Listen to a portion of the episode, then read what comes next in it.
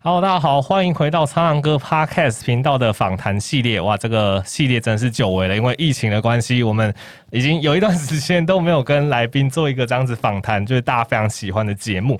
那这一次来宾，我想其中一位大家应该有一定的熟悉度，因为其中一位是我们乐庭口腔智慧医疗的院长曹浩维医师。那上次已经跟曹医师有聊过关于牙周病的呃蛮多详细的一些问答。那我上次印象比较深刻，就是牙周病就会造成一个全身发炎的状况，对，那可能会影响到你的健康。那在牙周病的治疗方面，目前其实也有蛮多的革新，或许我们等下会再稍微提到。那我们今天有另外一位非常特殊的来宾哈，他是这个游走两岸呐、啊，有数百场的这个讲座经验的台湾癌症基金会特约营养师。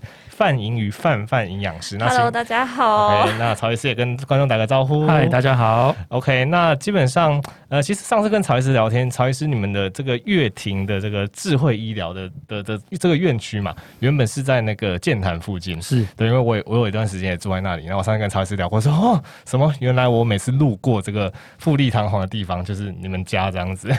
现现在在那边。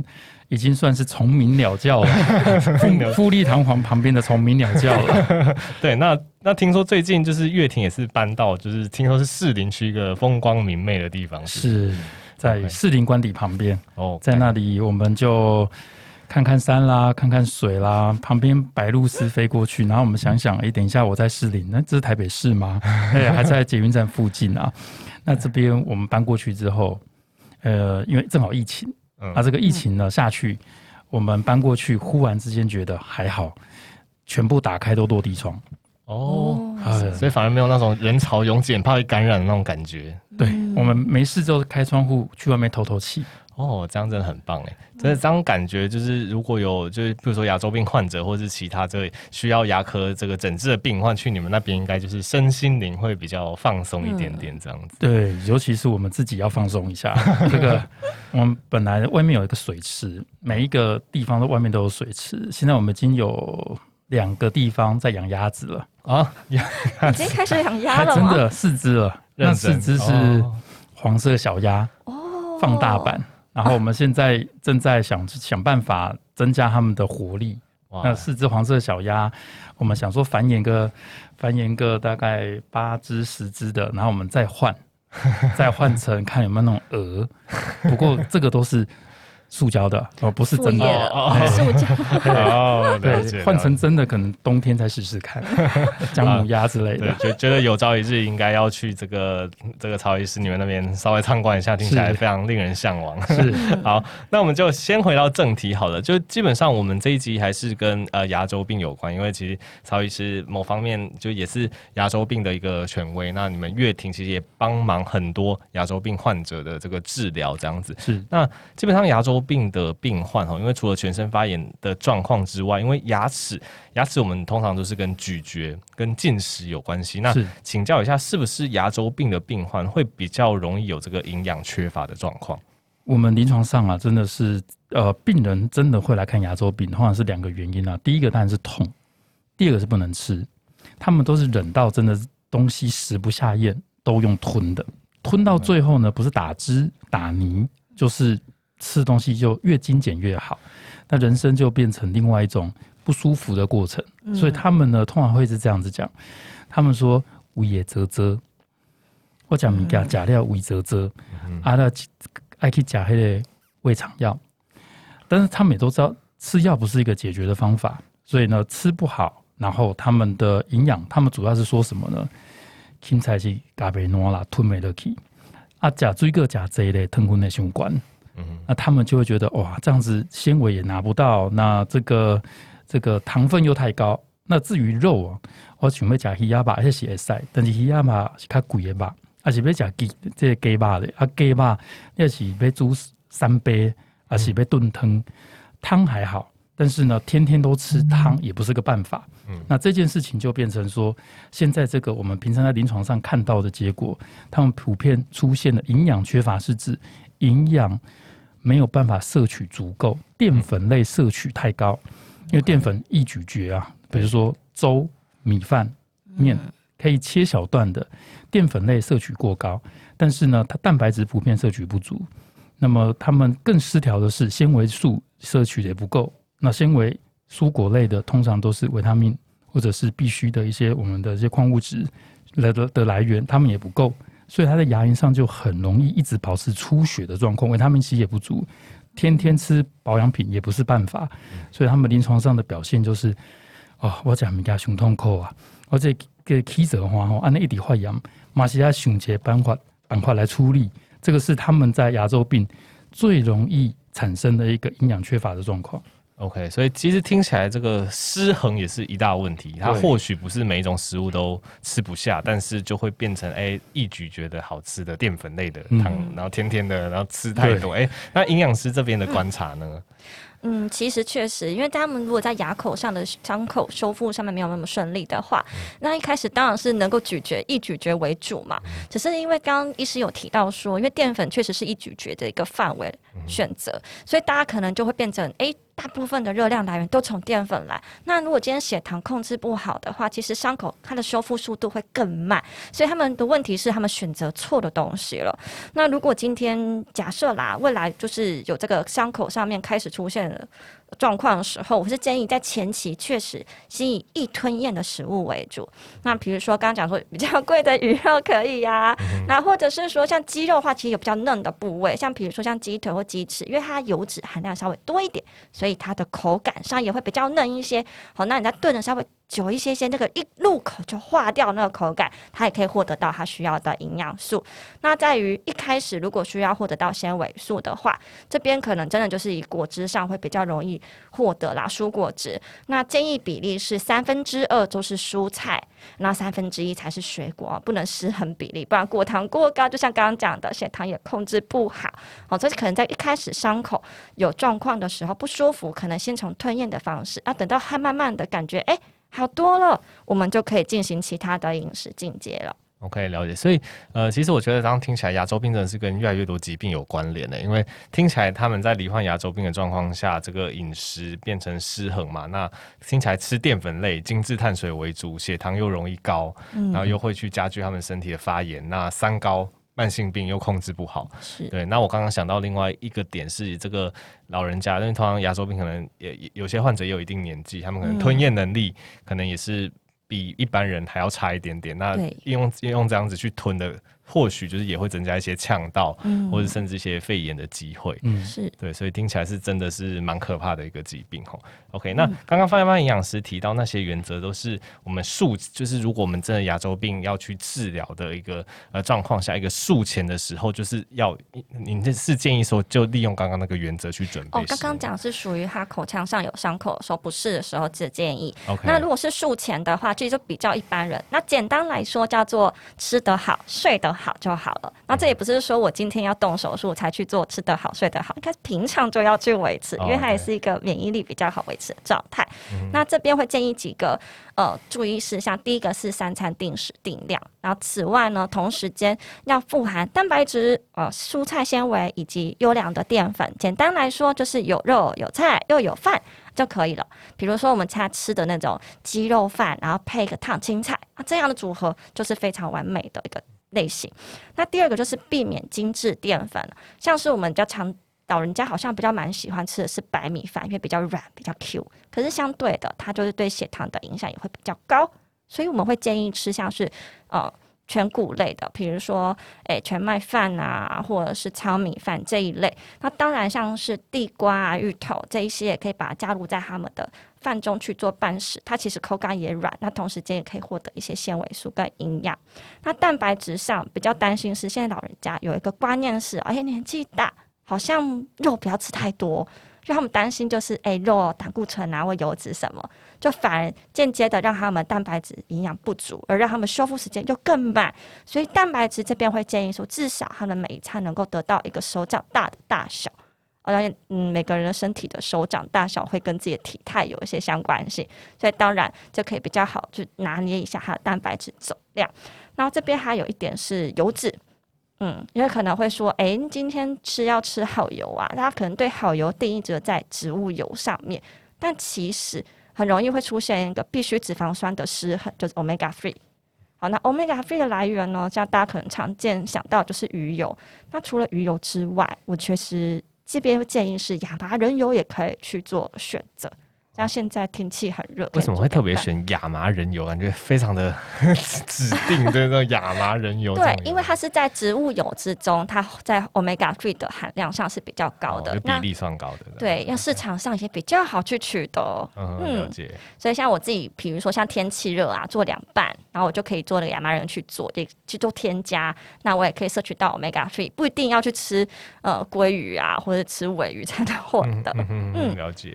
那再来就是。是蔬菜跟水果，然后现在最近就不知道大家有没有 抢购到芒果潮，因为最近芒果好便宜哦。嗯。可是再不小心就一箱芒果就吃完了，大家血糖一定比较高。水果这边还是建议一下，一天控制在两碗的分量会是比较安全建议值。嗯嗯，这样才比较好。然后另外一个是两碗要分开吃，不能在同一餐吃完。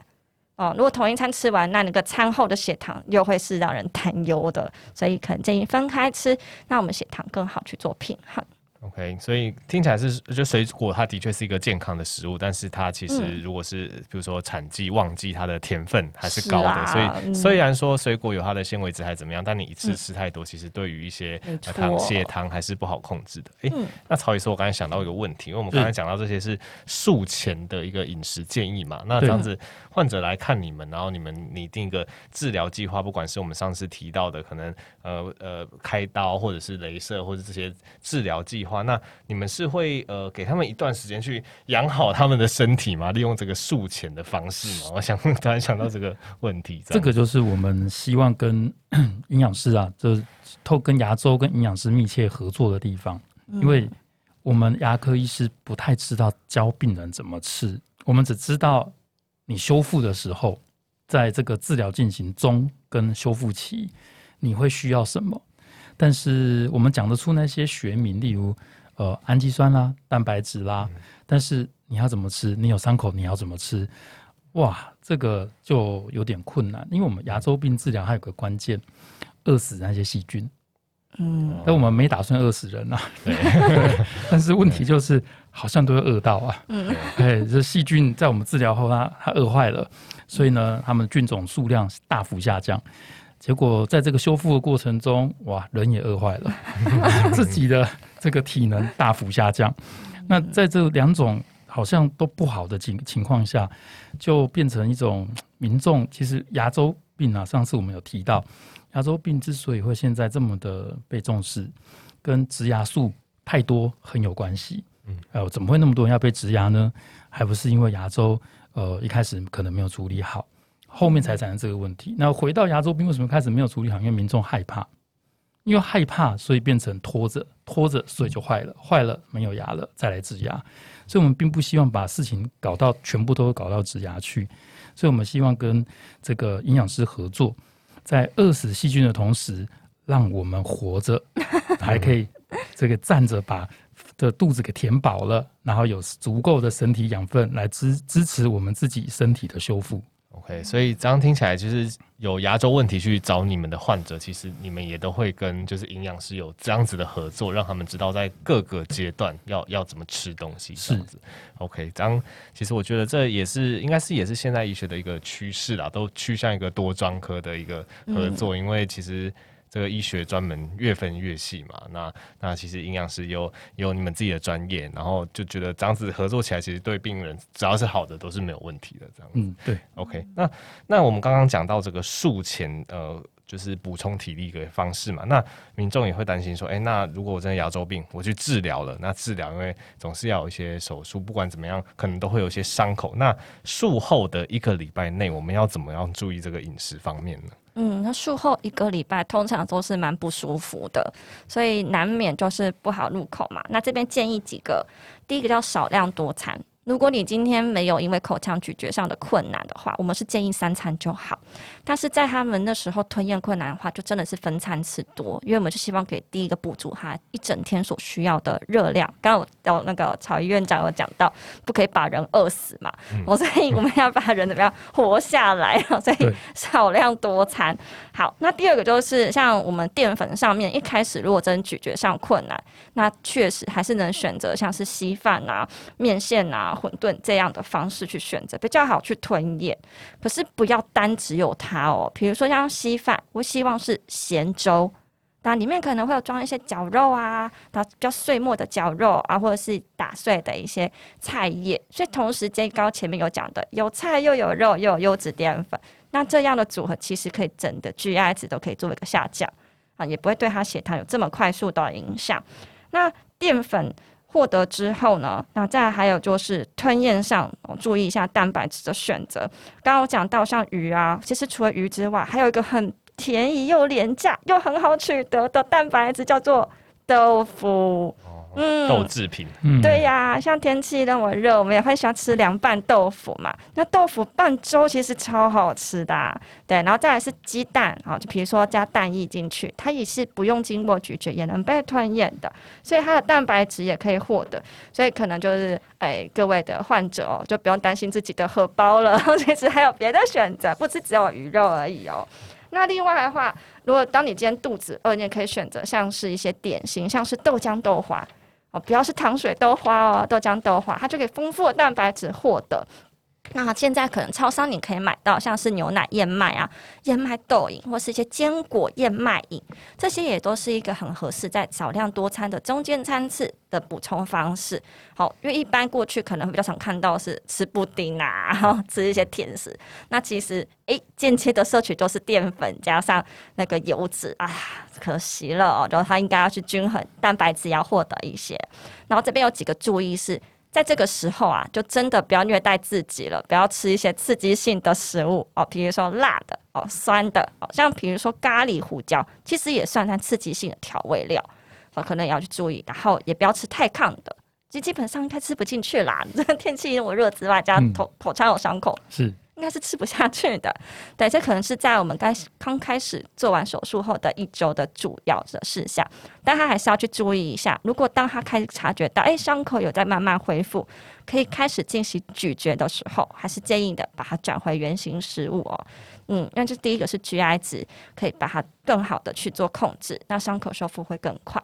OK，所以其实刚刚范范营养师一直有强调说，这个蛋白质就的选择，嗯、因为蛋白质它，嗯，我们要修补我们的伤口嘛，嗯、那细胞要分类怎么样？其实蛋白质都蛮重要的。那大家也不要想说蛋白质你就只有想到肉，哎、嗯，其实像大就大豆类的豆类的，嗯、像刚刚有提到这个豆浆啊，嗯、或是豆腐啊，哎，这一类或许也是不错的蛋白质。然后尤其是如果你是素食者，对、嗯、素食者的话，你可能能选择的就也这些了，也就只剩下 豆类的。制品可以选择这样子，OK，欸，那我想请问一下曹医师，你们在判断，就是你们在做这个牙周病的治疗的时候，就是呃，会不会也会担心说，有些人真的是他们要整个大幅度的去治疗，然后也会会影响到到他们的饮食，那因此分阶段的去治疗。刚才突然想到这个问题，是。对，是这现在哦，牙周病治疗啊，在呃，在十年前跟现在哦，有一个很大的差别。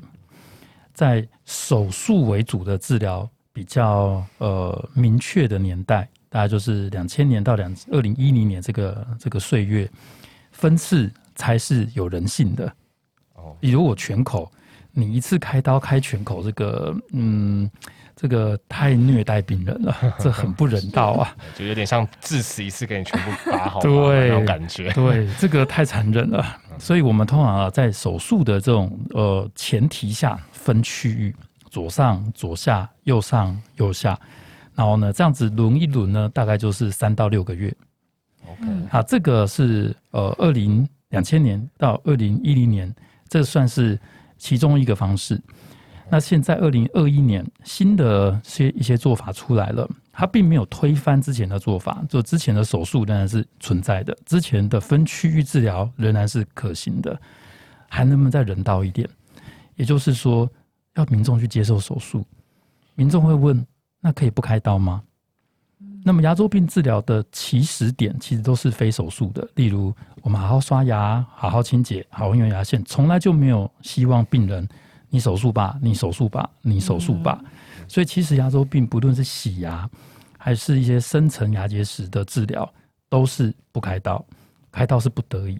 嗯，所以现在啊，我们都是用全口，在一周内。其实大部分是这个状况哦，在一周内尽量一到两次的治疗的时间，把全口牙周的问题，包含结石的清除啦、牙肉的清创啊，一次处理完。那么听起来就是，等一下，这听起来更不人道了，一次解决了，这这更不人道了。但其实是这样哦，这是非手术的，我们是用非手术的方法来进行这件事情。而不是手术连开全口，没有哦。我们刚刚讲的是不手术全口，那因此它就出现一个问题，就我们刚刚提的，比如说刚刚范范营养师有提到，如果你要吃青菜，要以叶菜为主，不要有纤维。因为现在非手术的牙周治疗，它有个关键，嗯，血块很重要，也就是牙龈啊，我们你就这样想，洗完牙之后牙龈会流血。牙龈流血是从牙龈里面流出来的哦，不是从你外面看到的牙肉流出来的。嗯，好了，这个牙龈从内侧渗血出来，我们希望那个血块是凝集在牙根表面。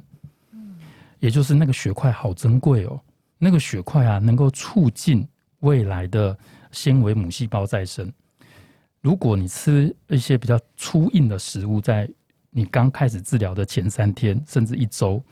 那些菜梗就直接抹掉了，直接把那个血块抠下来了。天哪，你的愈合就有点辛苦了。嗯，呃，所以我们第一个会希望毕其功于一哦，但是不是不人道，是人道的，在非手术的前提下处理完你的牙周。第二个呢，就是依照范范营养师的建议，呃，不要吃。会把牙肉上血块磨下来的食物，不然我们大家尽心尽力去把这血块留住的这个工作就白搭了。嗯，OK，所以刚刚其实范范营养师。讲的那一块主要是这个术后一个礼拜内。嗯，那其实我对牙周病的这一段治疗也没有说那么熟悉。那一些想要询问曹医师说，哎、欸，那治疗完之后是会有一个缝合，会需要拆线的过程吗？还是如果是使用您刚刚讲的这种呃比较人道的方式的话，可能就伤口不会大到需要缝合这样子？通常没有缝合了，因为我们呃现在哈，我们我们简单的讲，我们是用镭射来缝的。镭射我们其实没有动刀，其实真的没有那个呃手术伤口，有的是洗牙里面那个牙龈的伤口，都是在内衬的这个上皮组织，所以我们用镭射焊接，你就这样想好，但温度没这么高了哦，把那个血块啊焊接凝固在牙根表面，所以那一段时间是伤口复原期，那没有没有缝线，但是有些时候会有缝线，是什么状况呢？有些牙齿真留不住了。哦，在牙周病治疗的时候，它本来就被预测留不下来，那那个时候就会同时移除。在牙周病治疗，有些牙齿留下，有些牙齿我们来不及，相见恨晚，所以我们拿掉了，就会有缝线。所以缝线通常是缝在已经被拔除的区域，那么还留着的，我们是不缝的。OK，那这样子大概了解了。那再再回到这个范范营养师，那、嗯、哦，那这样子，哎、欸，我们刚刚提到，哎、欸，手术一个礼拜内那的重点饮食部分，嗯、那曹医师也补充说，哎、欸，不要去把那些重要的那些血块，对血块给它磨掉。嗯、那那如果是已经一个礼拜之后，那甚至，哎、欸，像刚刚曹医师提到，如果我们真的是有一些移除某些牙齿，有些缝线，那这些线开始拆掉了，我们要怎么慢慢一步一步回到我们原本的饮食呢？嗯，其实，在拆线后的前三天。可能还是比较术后一周的一个原则。那只有三天，因为毕毕竟它是拆线，所以伤口非常的小，它其实不用太长的时间。那后面之后就恢复到手术前的那种维持一般的饮食就好了。那重点就可能是在于三餐定时定量，然后有鱼有菜有肉的组合，这样其实就可以了。嗯，OK，了解。那我我相信，哎、欸，曹医师有什么要补充啊、欸？我有个问题想跟范范营养师讨论一下，嗯、是这个这个。通常愈合后啊，嗯、三个月内，嗯，它的摄取的量好像会以我们牙科的角度，嗯、因为它在修复中，嗯，它摄取的量似乎会比之前还多。嗯，因为它是全口的。是。那它如果要摄取多一点的话，嗯，是等比例放大吗？例如你刚刚说三分之二以蔬菜来讲，三分之二是蔬菜，三分之一是水果。嗯。那肉呢？它的分量，那如果现在我需要多一点，在不让呃这个病人变胖的前提之下，嗯，该怎么让它在愈合期有更多蛋白质呢？哦，这边有问的很好哎，这边我可以建议一下，就是因为每个人的脸的大小啊，也是会跟自己体态有一些相关性的，所以把自己脸的大小当成一个盘子啊，一个盘子，嗯，嗯，然后这时候你就把脸切一半，然后这一半呢是就是这一餐的全部的蔬菜量，嗯。嗯，那再来就是另外一半的二分之一呢，它就是一个碗的量，也就是说我们吃的饭或者是全谷的淀粉这些东西，就是一个碗的量。那接下来的四分之一呢，就是肉的大小了。所以这时候就看各位的脸的大小喽，脸的大的呢就可以吃多一点的肉，啊，如果脸小的，想必他的体态也是蛮瘦小的，好，所以他可能的肉需要的量也不用那么多。所以分成三餐去看的话，其实这样的总量是够。那肉的厚度大概是一点五公分，煮熟后的厚度哦，因为生生肉煮熟是会缩水的哦，所以可能要注意是煮熟后是一点五公分的厚度。那这样的量其实就足够含那一餐需要的蛋白质，一整天也就够了。哦，所以它的如果以牙科的角度来讲是，它如果要多一点，大概就跟脸一样大，四分之一的肉。对对对，就看厚度，因为一般我们的建议就是一公分厚，但是如果我们今天多一点，多零点五公分厚，对民众来说比较好去形象化今天吃的东西要量去怎么拿捏。嗯，哇，这个今天真的，我以后可以要要要量一下病人治疗前的脸。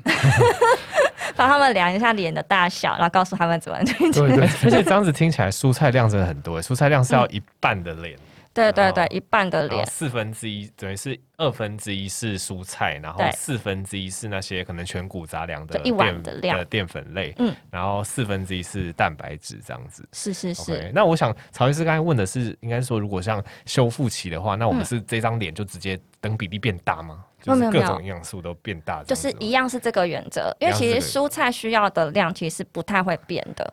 嗯，那但是它的蛋白质，因为在修复的时候的原料就是这些必需氨基酸嘛，所以蛋白质可能会是在修复期更需要注重的一个营养素，所以在蛋白质才会有公分公分上的一个变化。OK，然后所以就变得厚度可以在修复期的时候可以吃厚一点的蛋白质。对对对对对对。哦，这样子了解了。OK，那那我我我也想到一个问题，因为其实我想各种疾病啊，一定都会有。患者来问说：“哎、欸，那营养师啊，那我我有我家里有那个那个什么补品啊，那、嗯、那这个可不可以吃啊？那啊，每个人家里可能摆出来都是一堆补品。那关于一些营养品跟一些呃营养补充品的建议，这边营养师会怎么建议？嗯，在营养品，我们要先分你需要的先后顺序。首先，第一个，我们先先探讨是这个人热量到底有没有吃足。”好，第一个是先热量。那热量有吃足的情况下，就来看一下它的淀粉呐、然后它的油脂跟它蛋白质吃的比例有没有正确。好，那第二个比例也正确情况下，我们才去看一下其他的微量营养素啊，比如说维生素啊、矿物质有没有哪些缺乏。好，所以我们是要看优先顺序去看。那首先第一个就讲热量。因为真的是有一些人在受伤修复过程中，真的没什么胃口，那这时候就可以选择像药局可以买到的，像是双卡配方或是一点五卡配方，那这管罐配方是。一毫升的这个量就会有两大卡，就是说你今天如果喝五百毫升，就可以直接获得一千大卡哦，哦。不过我记得这种好像比较高浓度也是比较容易拉肚子，对不对？对对对，所以也不能说一次给它灌下去，那就没有用，然后会拉掉。这就可能是把它分次喝完，就是说至少你一整天不用吃的这么用力，你会有一个管灌瓶，是一个全均衡的营养比例，然后可以帮你补充你需要的热量。Okay. 嗯，那再来就是三大营养素的三大营养素，我们刚刚前面其实都有提到，就大部分的人都淀粉吃太多了，然后蛋白质吃不足，所以这边可能是需要建议是蛋白质的补充，像是很多健身业者，大家不都会喝什么乳清蛋白粉嘛？对，哦，其实那个超市啊什么都买得到了，那个就就 OK 了。不过在买的时候去注意一下，因为大部分健身业者可能是为了要增肌。所以会有种增肌粉，它它就会有蛋白质跟碳水的量都很高啊，但是对于我们现在修复期的时候，碳水它平常会吃一些粥啊或者什么饭啊之类的，如果蛋白这个碳水又从这个增肌粉获得，它就会超标。嗯、哦，所以这种去买纯蛋白的就可以了。OK，嗯，那最后就是微量营养素，那微量营养素在于伤口修复上面，我比较简单的建议就是综合营养。那种综合维他命就好了啦。对，那如果你觉得哦，我还是希望在某一些单方面的营养素想去做补充，那我们这边可能建议像是维生素 A、C、E，好，或是在伤口修复上有帮助的这个麸醯胺酸，好，以及 Omega Three 这些是额外可以去做参考要去考量的。不过我还是建议综合维他命其实差不多就够了。哦，OK，所以其实营养师你也会推荐，就是一些，例如说，呃，老人家或是一些。呃，可能蛋白质摄取不够的患者，你你也会推荐他们喝，就是乳清蛋白，就就是乳清蛋白饮，你也你也会，你也有可能会这样推荐，就对。嗯，我可能要先看他愿不愿意先从食物上去走。OK，对，所以就是基本上还是以食物为主，然后食物真的是达不到那个目标的需求，再再食品为辅。再食 OK，对，因为因为以我所知，因为我我有偶尔就是也是健身运动，我有。也是会喝乳清蛋白，那据我所知，其实很多、嗯、可能爸爸妈妈那个年纪或老人家，嗯、他们其实对乳清蛋白他们会有一种排斥，是对他们会觉得说，哎、欸，我又没有在健身，我又没有要练成肌肉猛男，嗯、为什么我要喝这种东西？嗯、对，但它其实是一个。相对来讲还算是便宜，而且还不错的一个蛋白质。对啊，补充速度也快。嗯，OK。哎、欸，那以曹医师的的观点，应该是说，因为刚刚我们提到这个牙周病的患者，他们在还没有治疗的情况下，因为饮食会受限嘛，可能整个营养素的一个摄取会不均衡。那以你呃治疗那么多患者的经验，哎、欸，这些患者经过治疗之后，他们整体的一个营养摄取改善之后，是不是可以让你很明显的注意到，欸，他们是不是外观？上有什么不同，或是整个生活品质都提升了，会不会让你有这种感觉？他们会很明白的说：“我胖了。”他吃了他想吃的，但你知道人想吃的东西啊，嗯、十之八九就炸的啦、卤、嗯、的啦、嗯、烤的啦、嗯、甜的啦，然后他就觉得哇，我终于能吃了。像我们最有特色的一个病人，他很想很喜欢吃苹果。嗯，苹果也还好，对不对？嗯、切片就行。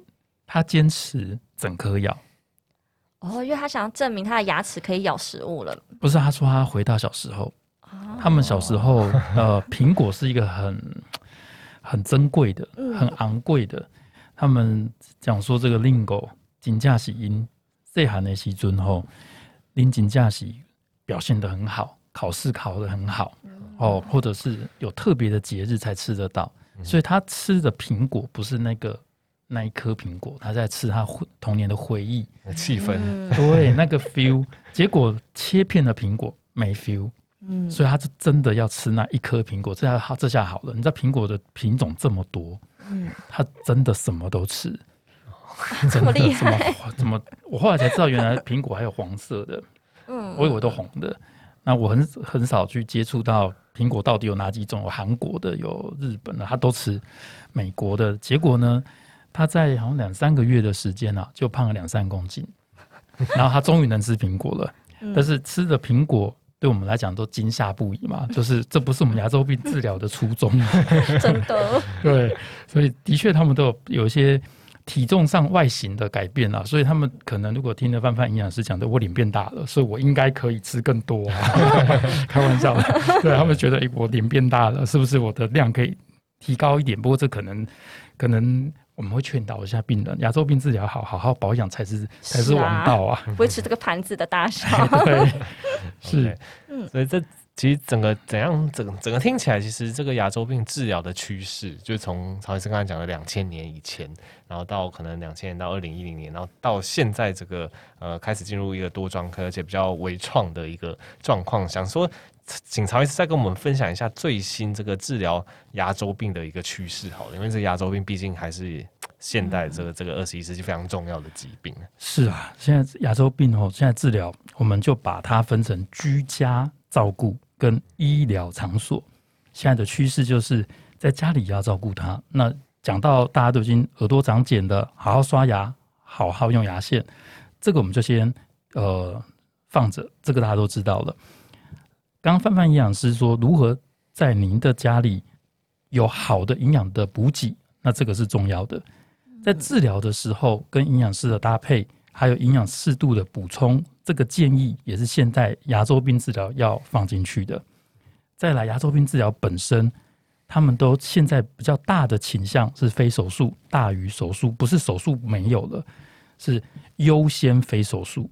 那非手术呢，一定要做到呃够好，来大幅下降手术的可能性。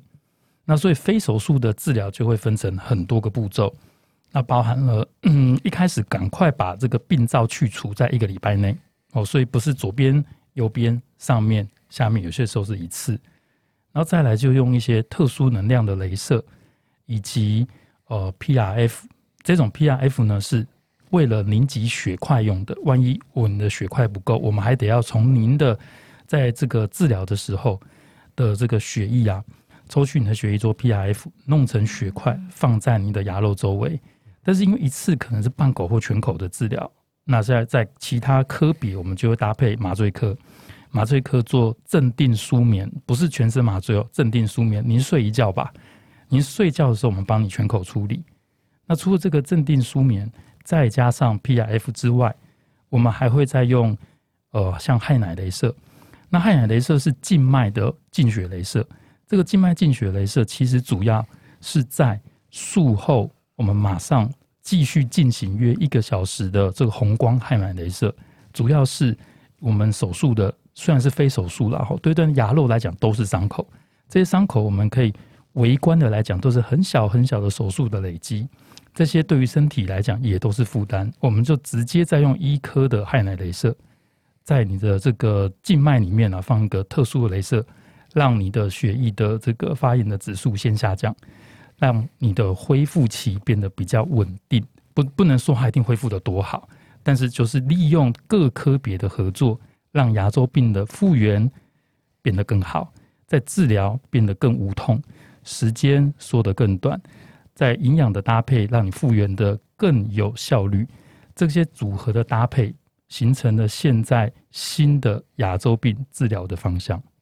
就是感觉目前的牙周病应该应该说一个新趋势啦，是的，听起来就是呃微创，那尽量要让病人舒服，因为其实我相信很多人可能跟我一样，就是想到牙科都会想到那个嘤的那个电钻声，然后超害怕，对，然后要去看牙医就会觉得心里不是很舒坦，对，尤其对，尤尤其就是每次坐在上面，然后反正大部分人可能就算没有牙周病。呃，都要处理一些蛀牙的一些事情，然后这边钻会酸痛。那我相信，其实很多人可能因为呃这样子的关系，会对牙医总是会有一点点恐惧感。对，我想这这应该，那我想这也是乐庭牙医在做的一个努力吧。对，少拔牙了。还有一件事就是，我们常常病人跑来就是啊，你你先可不可以给我搬出去呀？所以，我们有些时候都是相见恨晚的。如果早点见面，或许可以避免。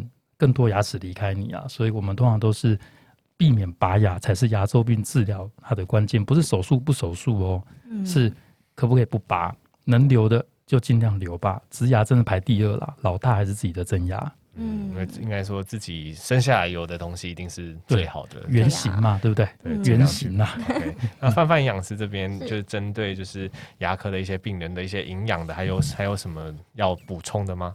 哦，我觉得可能最近期的一些状况吧，因为最近我比较常遇到都是我的客户啊，可能水果吃太多啊，然后而且是无时无刻都在吃水果，可能买太多了吧哦，所以呃导致他们可能体态臃肿是小问题啦，比较麻烦是血糖问题。那再来就是还有另外一个方式哦，就像习惯上的养成，就开始鼓励我的客户尽可能在他用完餐之后刷牙，那一旦刷完牙呢，其他维持四小时不吃，这样的方式。因为刚刚曹院长有讲到，就是病死他这个菌嘛，那所以我的做法也就是说，当他今天吃完进食完之后，让他口腔没有残留这一些淀粉或其他的物质，想办法去饿死这些可能有的菌，好，这是我的做法。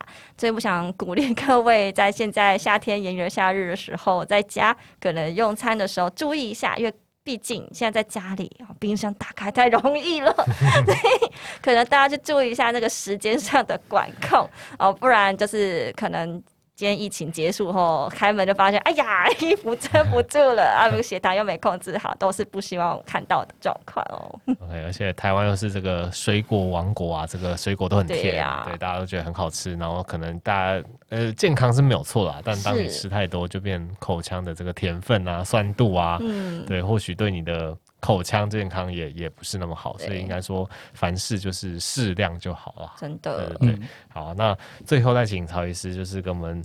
做做一下最后的呼吁啦，因为这个牙科这个呃这个牙齿那人类是多少三十六颗是不是？我都搞不清楚。三十二十八到三十二十二八二十八到三十二，固定对非常重。对对，那基本上这个牙齿顾好，我相信跟很多器官一样啊，都对你的生活品质其实非常的重要。那最后也给曹医师，请大曹医师给大家一些呼吁，那以及你们这个乐庭真正就是想要呃注重在。这个我们的牙齿健康上面这样子，因为现在疫情的关系哦，我们看到很多民众都是牙龈有急性发炎的症状。嗯、那么我们推测，大概都是因为他们在压力之下，他们身体啊，其实压力下会消耗很多维他命 C 啊。他们呢，水果呢吃甜，但是不吃好，呃，都吃的太太偏一些哦，某些他们喜欢吃的水果的。所以，我们真的呼吁说，第一件事情呢、啊。呃，如果你牙龈在疫情中这个三级警戒，你常发炎的话，其实你要考虑的是你的维他命 C 真的不够。对牙科来讲，它就会牙龈发炎。第二个呢，清洁要够。清洁的意思哦，分成两层哦。第一层就是物理性的清洁，也就是你是拿牙刷去刷的。如果不方便，那你清水、含漱或者是多喝清水会很有帮助。含糖饮料。真的是能省就省。我们现在牙医界都在担心疫情后蛀牙潮。哦，哎，这个小朋友也是哦，我们好担心啊。就是该不会疫情一解封，啊，我们门庭若市？我们牙科诊所虽然也需要病人才能支撑，但是也没有打算要靠这个来 来活下去了。然后，所以对，所以这个清水就是这种非物理性的方式的清洁也很重要。然后最后呢是。当你觉得你的牙齿有异常的反应，例如你有它的存在感，不见得痛哦，你觉得它好像在摇动，但不见得会痛。这个时候就要提醒你，跟您附近或者你合作牙医师啊，尽快联络。通常是代表，因为牙周病不一定有症状，等它有症状，一是急性。二是惨了，大概已经很后面了，可能要拔牙了。所以，当他有点隐性的症状，就偶尔你有存在感的时候，就是他隐隐的、浮浮的，不太痛，过几天又好了，你要赶快跟你的医生联络，不要等到终于痛起来了，事情都要都大条了。希望这样子呢，我们以后减少看到你们呃大家的频率。只希望帮你们好好洗洗牙，照顾牙周的健康就好。好，谢谢曹医师帮我们的总结。基本上就是上一集跟曹医师聊完，就一直觉得说，其其实那个牙周病就跟我们现在的三高还是怎么样一些慢性病非常的像。是对，就是呃三高平常就要控制好它嘛。那牙周病一样，就是如果你例行的牙科检查，它或许就可以帮你发现初期的牙周病。没错，你那时候你就会必须需要呃去注重你的牙齿健康、牙龈健康了。那等到你这个牙周病，你可能没有例行健康检查，或是你摆着不管，开始产生症状，哎、欸，其实那都已经是一个中晚期的结果了。嗯、是对。那这时候如果你要再去就再去治疗，那总是预防总是比治疗好嘛。你这时候可能就要呃接受一些比较刺激的疗法，又开始会引对引起你对于牙科不好的回忆，就像打疫苗喽，好好刷牙就是疫苗的一种。对对对，大家就是好好刷牙，好好打疫苗，就是把疾病给预防起来。那那如果不要说一直拖到说，哎、欸，真的明显症状出来了，那其实啊，这时候处理